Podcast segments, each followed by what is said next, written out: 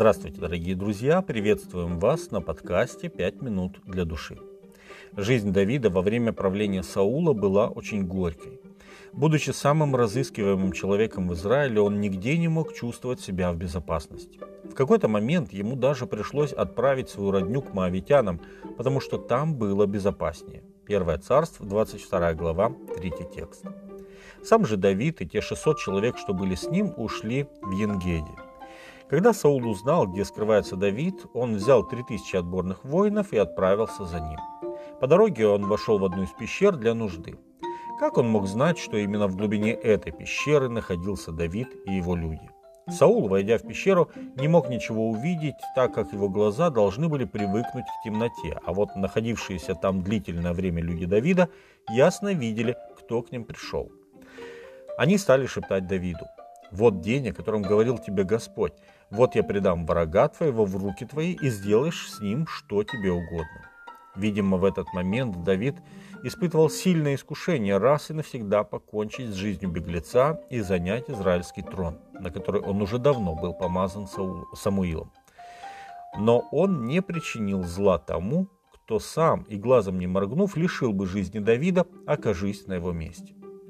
Подкравшись к беззащитному Саулу, Давид аккуратно отрезал край его одежды и удалился – да не попустит мне Господь сделать это господину моему, помазаннику Господню, чтобы наложить руку мою на него, сказал Давид, удерживая своих людей от убийства царя. Первое царство, 24 глава, с 5 по 8 текст. Давид все предавал в Божьи руки. Он очень определенно понимал золотое правило, которое озвучит Иисус. Как хотите, чтобы с вами поступали люди, так поступайте и вы с ними. Евангелие от Матфея, 7 глава, 12 текст. Если бы Давид в тот момент убил Саула, он бы показал, что, по крайней мере, в одном отношении он был ничем не лучше Саула. Но Давид был в таких близких отношениях с Богом, что когда его враг был у него в руках, он позволил ему спокойно уйти, вверяя его в Божьи руки. Когда ничего не подозревающий Саул вышел на свет, а за ним из пещеры вышел Давид, то Давид закричал «Господин мой царь!» Саул обернулся и увидел склонившегося до земли Давида, который даже в своем почтительном обращении к царю пытается представить его лучше, чем он есть на самом деле. Он говорит, зачем ты слушаешь людей, которые говорят, что Давид замышляет на тебя зло? На самом деле люди в основном говорили о Давиде хорошо. Это сам Саул всех пытался убедить, что Давид пытается убить его. Далее Давид говорит, Господь тебя предавал в руки мои, но я пощадил тебя. Господь да будет судьей между мною и тобою, и Он пусть отомстит тебе, а моя рука не будет на тебе. Первое царство, 24 глава, 11 и 13 текст. Давид показал Саулу отрезанный край его одежды как свидетельство того, как близко смерть прошла рядом с ним. И если бы не милосердие Давида, то не кусок ткани, а голова Саула была бы сейчас в руке Давида.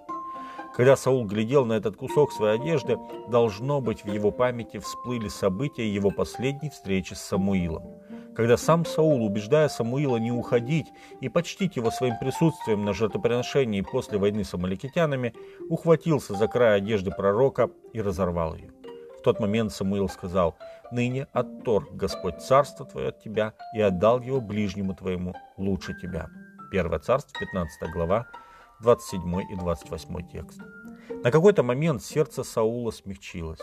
Он дал волю чувствам и зарыдал. «Ты правее меня, — сказал Саул, — ты воздал мне добром, а я воздавал тебе злом. Кто, найдя врага своего, отпустил бы его в добрый путь? Теперь я знаю, что ты непременно будешь царствовать, и царство Израилева будет твердо в руке твоей». Первое царство, 24 глава, с 17 по 21 текст.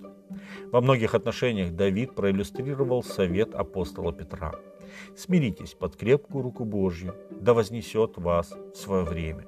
Все заботы ваши возложите на Него, ибо Он печется о вас». 1 Петра, 5 глава, 6 и 7 текст. С вами были «Пять минут для души» и пастор Александр Гломоздинов. thank you